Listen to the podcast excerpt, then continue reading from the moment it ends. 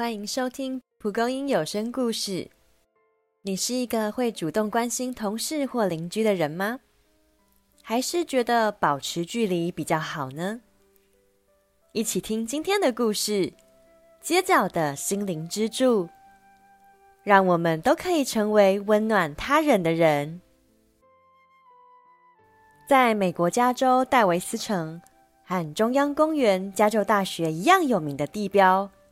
是同情歌驻足路边的身影，他会温和的向人打招呼，诚恳的询问：“请问你觉得什么叫同情？”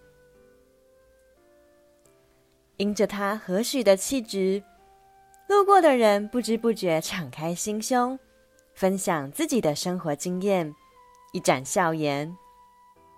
而他接纳包容的态度。让居民开始主动找他倾诉心事，能让人找回好心情的同情歌，其实有着破碎的过去。本名大卫的他，从小被父亲家暴，上了高中还得独自照顾思觉失调症的母亲，这些伤害与重担。也曾让他陷入极深的忧郁，但他对人始终友善，相信仁慈的心必定带来和平。长大后，他更将理念付诸行动，决定站在街头陪伴并安慰每一个人。大卫成了学生期末考时的心灵支柱。商家摊贩销量不好时的焦虑出口，婚姻家庭触礁时的秘密树洞，居民有感于大卫带来的平静力量，为他建造一座专属长椅。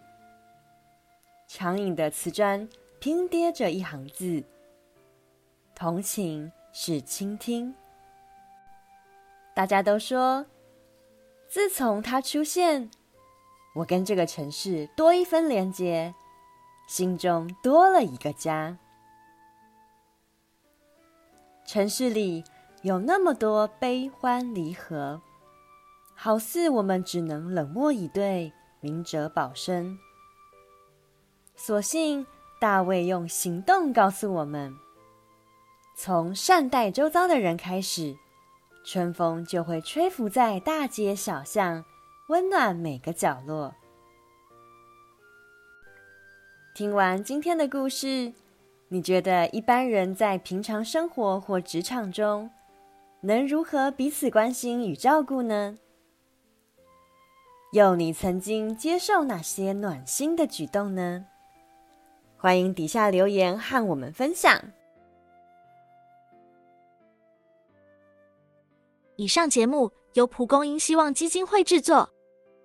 如果喜欢我们的故事，记得按赞、订阅、开启小铃铛哦！